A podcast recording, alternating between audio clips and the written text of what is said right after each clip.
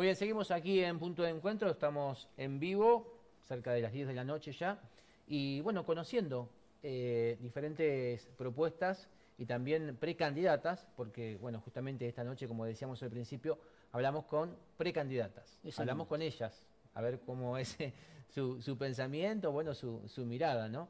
Eh, bueno, es el caso del espacio de Avanza Libertad, eh, aquí este, representado en este caso por eh, Rosana Seco. ¿Qué tal? ¿Cómo estás? Hola, buenas noches, ¿cómo están?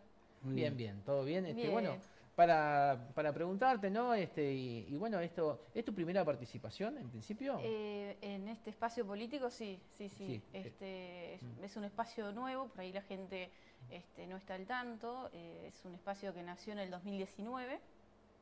Es una alianza de partidos liberales, es de centro derecha. Este, digamos, los principales ejes que, eh, en los cuales se basa este espacio sería eh, la defensa de la libertad, la justicia y eh, la defensa de lo que es la propiedad privada.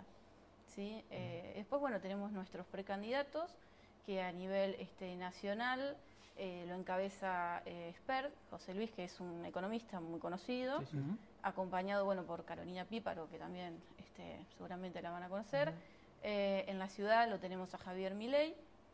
Y bueno, y después a nivel local, eh, la lista la encabeza como precandidato a concejal eh, Zambucetti, que es un hombre, de, digamos, de Ernestina, de nuestra localidad, que bueno, por motivos laborales eh, se encuentra en Buenos Aires, pero reside también acá en 25 de mayo. Bueno, luego sigo yo, después, bueno, tenemos a Jorge Beltrán, que es martillero, eh, conocido también en la ciudad, hace años que trabaja de ese oficio, esa profesión.